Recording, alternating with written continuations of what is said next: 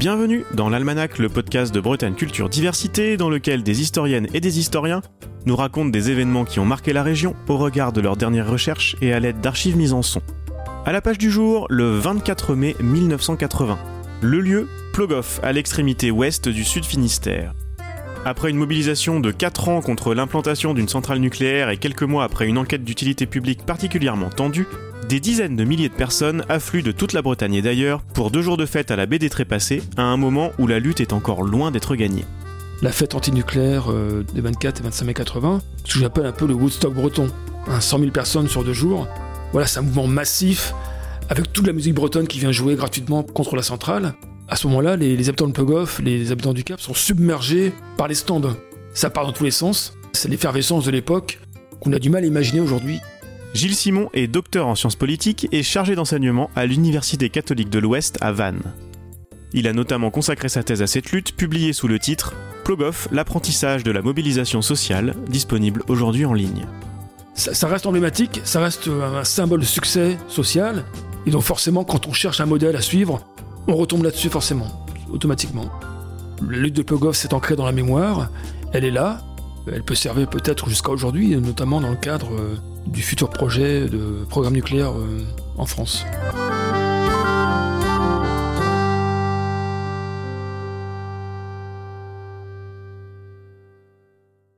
Dans cet épisode, vous allez nous raconter l'histoire politique et militante de la mobilisation de Plogoff, dont la Pentecôte 1980 représente un condensé. Vous allez également nous montrer l'actualité du projet alternatif de société développé par les écologistes politiques, aujourd'hui en grande partie oublié. Nous illustrerons ce récit d'extrait de Radio Plogoff, la radio pirate installée plusieurs fois sous différentes formes dans la commune pendant la lutte, notamment pour l'événement du 24 et 25 mai 1980. Les fragments que nous allons entendre datent du printemps 1981. Une radio libre d'expression antinucléaire. Une radio active.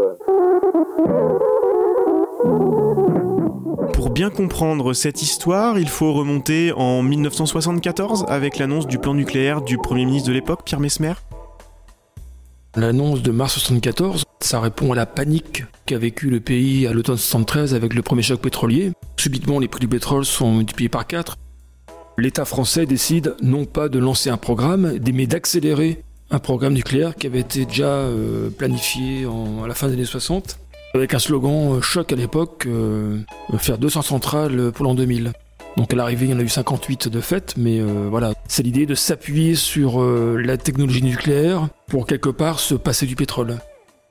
Il n'y a jamais eu aucune étude générale sur les effets des centrales nucléaires sur l'environnement ou sur la population. Ça n'a jamais été fait, ça n'existe pas. Bien. De même qu'il n'y a d'ailleurs jamais eu au niveau national de débat euh, au Parlement ou de débat général sur le nucléaire. Donc c'est une volonté politique imposée sur tout le territoire national?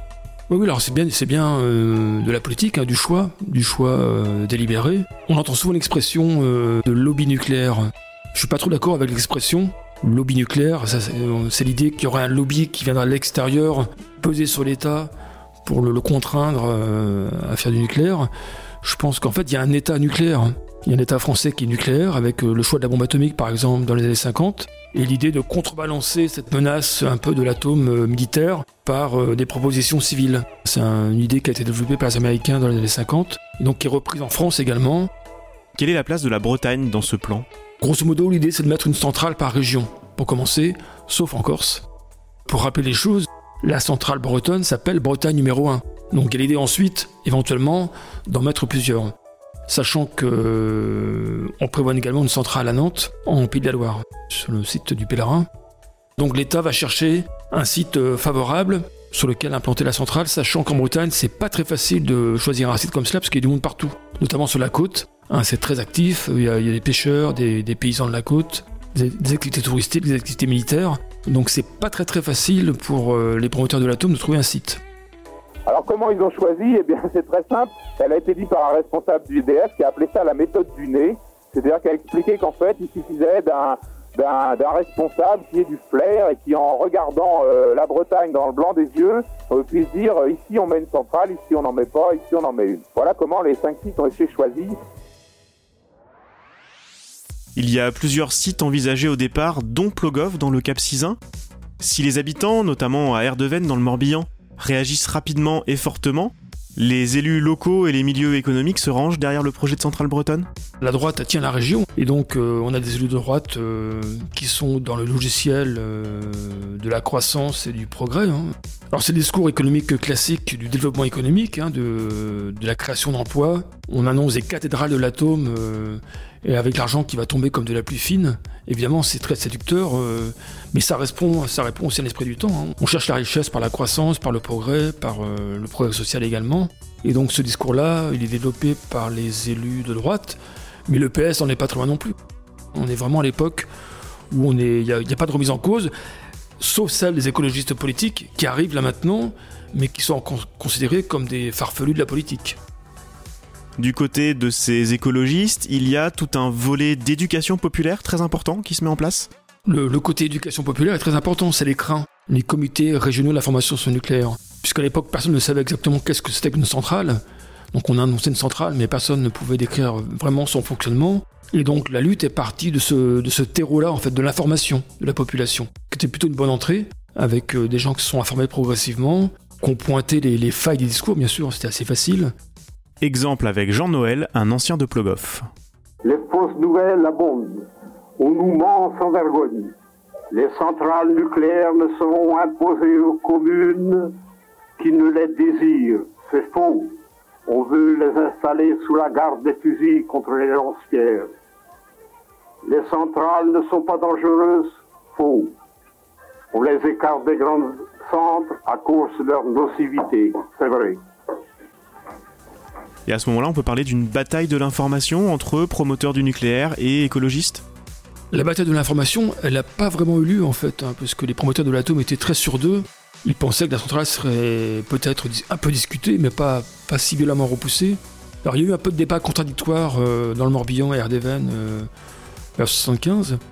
Mais ensuite, ce qui a été favorable plutôt à la lutte de Plogoff, hein, c'est que EDF et les promoteurs de l'atome ont laissé le terrain libre quelque part aux, militants euh, écolos, aux, militants anti-nucléaires, en passant plutôt par de la propagande massive, hein, des belles brochures en papier glacé, à destination des élus plutôt, des élus locaux, mais pas vraiment euh, jusque, jusque vers la population. Alors ça, ça le sera peut-être à la fin des années 70, mais pas tout de suite. Donc euh, la bataille de l'information, on pourrait dire qu'elle a été gagnée par les opposants, parce que, euh, on pourrait dire faute de combattants. Parce qu'en face, le, terrain a été, délaissé. Ce côté-là a été corrigé ensuite dans les années 80. EDF a créé un service de relations publiques beaucoup plus important, Dès 1976, un comité de défense se met en place à Plogoff avec le maire Jean-Marie Kerlock à sa tête. Mais le choix du site pour la centrale Bretagne numéro 1 n'est toujours pas arrêté, il ne le sera qu'en 1978. Il y a un événement aussi déterminant qu'il ne faut pas oublier dans cette époque-là, c'est la catastrophe de la Moko-Cadiz, hein, qui arrive entre les deux tours des élections législatives en mars 78. Il y a 200 000 tonnes de pétrole qui arrivent à la côte à Port-Salle. Il est impensable ensuite de remettre par-dessus une centrale nucléaire. Enfin, ça paraît complètement euh, à côté de la plaque. Et donc les élus de droite euh, voient bien que ça serait pertinent de faire glisser la centrale vers le sud Finistère. Et donc c'est de cette façon-là que la centrale finalement arrive à Plogoff. Le site est choisi de manière définitive à l'automne 78 par le Conseil général du Finistère et par le Conseil régional euh, de Bretagne la lutte va se concentrer sur ce site-là principalement à partir de 78, qui va expliquer que toutes les forces qui ont été accumulées par les opposants depuis environ 4 ans vont converger vers Plogoff, ce qui explique aussi peut-être le succès de la lutte, hein, l'écho qu'elle a eu. Ici Plogoff, vous connaissez, j'en doute, je vous y mène. Plogoff, c'est bien sûr le Cap Sizun. Hein, euh. Dans le Cap Sizun, il y, a, deux grandes parties, il y a la partie sud et la partie nord. La partie nord est plus agricole, la partie sud est plus maritime, dans Plogoff, à l'époque, il y a 2500 habitants, et les deux tiers des foyers sont liés à la, marine. Donc soit la pêche, soit la marine marchande, soit la marine nationale. Donc avec des gens qui, euh, notamment des actifs euh, hommes, qui sont souvent embarqués en mer. Et donc dans cette commune, ça c'est particulier à Plogoff, les femmes savent gérer la vie quotidienne. Alors je veux dire, elles savent comme les autres, hein, mais je veux dire, elles ont plus d'emprise, de, plus d'impact, plus de, responsabilité quand la lutte va arriver, les gens vont être surpris. Ah oui, c'est des femmes qui sont au premier plan. Oui, parce qu'elles sont dans l'habitude en fait. Elles ont l'habitude de ça. Ça va être la touche un peu originale de Plogoff. Mais pour les femmes elles-mêmes, c'est pas, pas pas forcément quelque chose d'original en soi. Et si vous l'imposez, prévenez vos gendarmes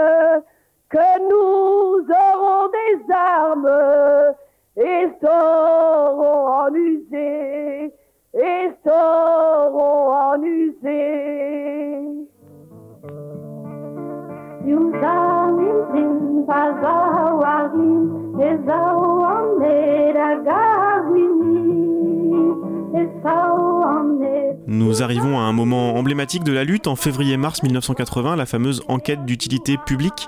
C'est un processus purement administratif. L'objectif formel, c'est de permettre à chaque citoyen de consulter le dossier de l'implantation de la centrale et de laisser ses commentaires. Le maire Jean-Marie Carloc avait refusé d'accueillir l'enquête dans, sa mairie donc la préfecture du Finistère avait trouvé une astuce, c'était de mettre en place deux camionnettes baptisées mairie annexe. Bon, c'est culte aujourd'hui, hein, c'est ridicule, mais c'est très drôle, mais euh, à l'époque ça l'était pas. Ces deux camionnettes vont servir de, de, mairie annexe avec les fameux recueils à l'intérieur pour que les personnes puissent euh, déposer leur opinion sur la centrale. Chaque matin, on a les camionnettes qui arrivent avec les, soldats, les gendarmes mobiles, avec les camions, et donc ça crée une situation de tension incroyable. Et là, donc, on a les femmes de Plogoff qui arrivent et qui viennent tenir le terrain tous les jours. Ça crée une surprise euh, très grande chez le journaliste de voir ces femmes du Cap euh, se battre comme ça avec la parole, hein, avec les mots. Quelque part, ça aboutit sur le succès médiatique de Plogoff, ce qui n'était pas prévu initialement. Pas par la préfecture, mais même pas par les opposants. Hein, c'était une surprise en fait de voir ce qui se passait. C'est les circonstances qui ont fait que c'est parti comme ça. Et donc, euh, on peut dire que l'enquête d'utilité publique, qui devait être un succès administratif, a été plutôt un succès médiatique avec le fameux rituel de départ des mairies annexes le soir et les affrontements qui l'accompagnent. C'est ce qu'on a vite appelé les messes de 17 heures. Cela a été largement documenté et commenté. Je renvoie nos auditeurs aux notes de l'épisode pour en savoir plus. Le succès médiatique s'explique également par l'encadrement de cette violence de plus faible intensité que dans d'autres luttes similaires de l'époque. On pourrait même parler de dosage dans cette violence.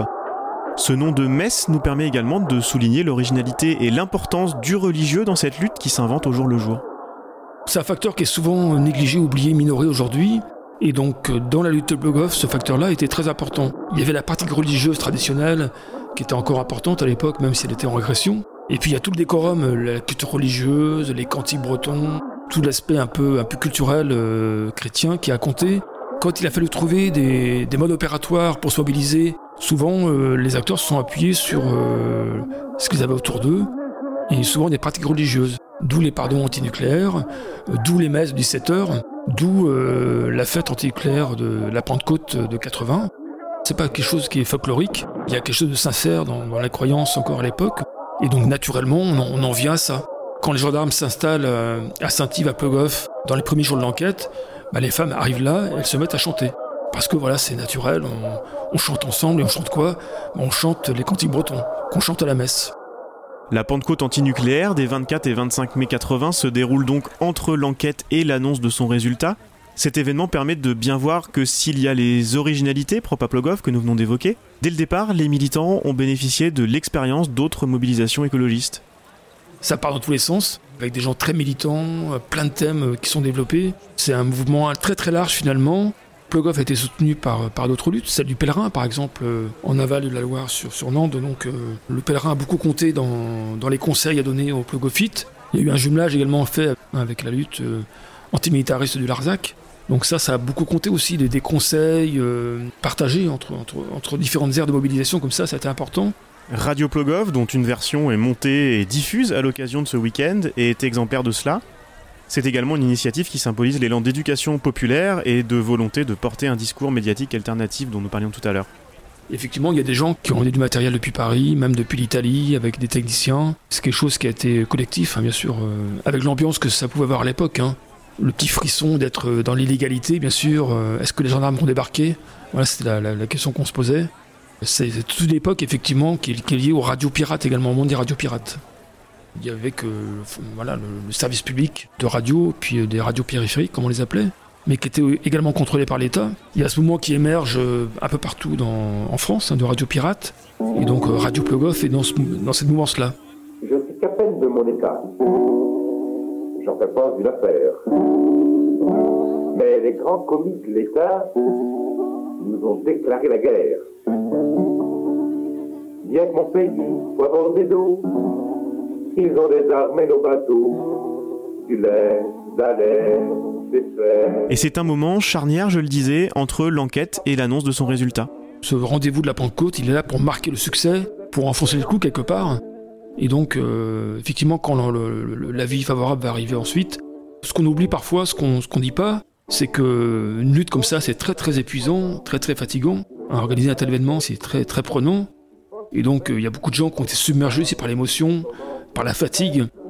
En 81, juste avant la campagne électorale, il y a beaucoup de gens qui ont des doutes.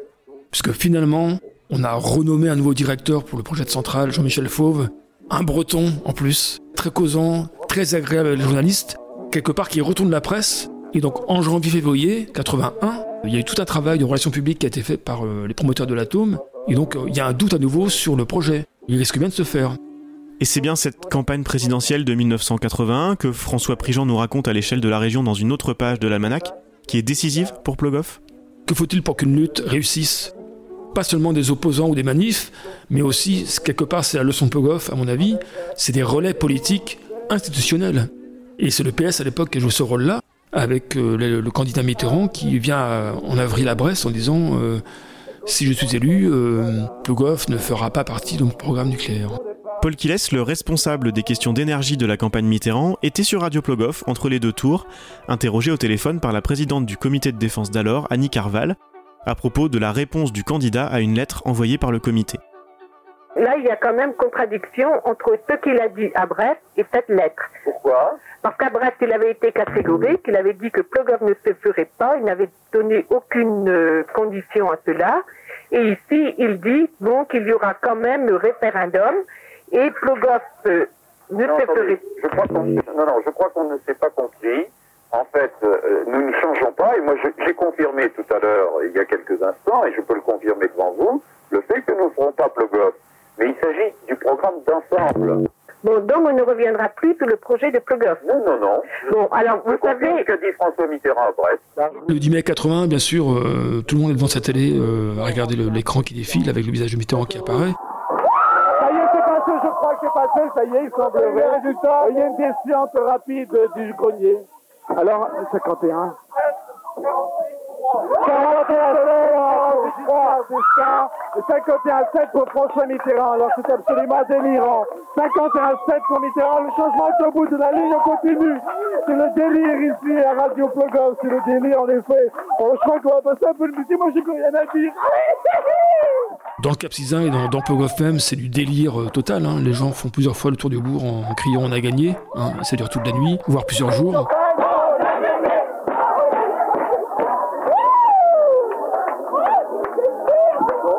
Nous répétons les résultats parce que dans l'euphorie, peut-être qu'ils n'ont pas été entendus par tous les auditeurs. Estimation. Promesse tenue, la centrale ne s'est pas faite. Mais ça s'est joué finalement sur une élection présidentielle. Donc on voit bien que le, le jeu politique institutionnel a de l'importance finalement. Ce qu'on oublie peut-être un peu aujourd'hui, euh, un peu rapidement. Et je dois quand même dire aussi que si dans la campagne électorale, on parle de nucléaire, c'est bien parce que Plogov s'est battu, autant on n'en aurait jamais parlé. Et si c'est une victoire à Plogoff, ça ne change pas grand-chose au plan national? Le référendum évoqué par Paul Kiles, par exemple, n'a jamais eu lieu? C'est souvent faux de dire que Mitterrand a continué le programme sur le même rythme. Il l'a réduit, mais finalement parce que le programme avait été tellement surdimensionné que c'était facile de revenir quelque part un peu en arrière. La logique reste productiviste. On défend l'emploi, on défend le développement, le progrès, la croissance. Surtout après 84, hein, le retour de, de la rigueur avec un nouveau Premier ministre. Donc euh, on retrouve cette logique-là, bien sûr, euh, qui est partagée par euh, la droite et la gauche socialiste dans les années 80 et les années 90. Et c'est là où quelque part il y a, il y a un échec collectif hein, de ne pas avoir réussi à changer de modèle à cette époque-là. Quand on a entendu que des choses comme euh, sur les radios, par exemple, euh, je me souviens très bien d'avoir entendu ça, les gens de Plogoff ont peur du nucléaire, les Gaulois aussi avaient peur que le ciel leur tombe sur la tête.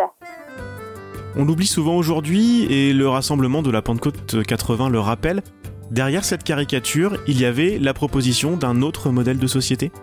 La logique NIMBY, elle était souvent euh, critiquée à l'époque, hein, le, fait qu'on voulait pas de ça chez soi, Moi, je défends cette logique-là. Et je m'appuie sur Bruno Latour hein, dans son ouvrage Où atterrir de 2017. Les luttes, elles partent pas du, partent pas du ciel. Hein. Elles partent du terrain. Elles partent euh, de chez soi. Et donc, si on commence par se battre déjà pour défendre son chez soi, c'est déjà très bien. Vous retrouvez l'esprit du terrain, euh, l'esprit du terroir, du territoire. Et donc, dans Plogoff, il ça. C'est vraiment un, côté très, très actuel de Plogoff. L'idée de défendre son territoire, son terrain. Il y a aussi beaucoup de travaux qui sont faits à l'époque par un parti, par exemple le PSU, qui va produire un plan alter-breton en 78. Et donc euh, l'idée c'est comment euh, fournir de l'énergie à la Bretagne sans le nucléaire et sans le pétrole, tant qu'à faire. Hein. Et donc euh, la réflexion est bien sûr très générale, mais elle est là. Je pense qu'en 2200, les gens seront surpris de voir comment rien ne s'est passé. C'est ce qu'il dit la tour, hein, comment rien ne s'est passé à la fin du XXe siècle, alors qu'on connaissait les problèmes. Donc ça, c'est voilà, l'histoire sera faite, sera faite sur ces questions-là, hein, mais Là, aujourd'hui, ça nous revient quelque part en pleine figure. Alors, les militants aujourd'hui, les écolos qui ont 70, 80 ans, bien sûr, ils sont contents de voir que ce qu'ils disaient il y a 50 ans était juste, mais ils sont aussi assez amers finalement. Ils sont assez amers parce qu'ils euh, n'ont pas été entendus. Ils n'ont pas été écoutés. L'Almanach est une série produite par Bretagne Culture Diversité, proposée et réalisée par Antoine Gouritin. La musique originale est de Jeff Alluin. Retrouvez les références bibliographiques et sonores ainsi que les autres épisodes sur le site Bessedia et abonnez-vous dans votre application de podcast favorite pour ne pas rater les prochaines publications.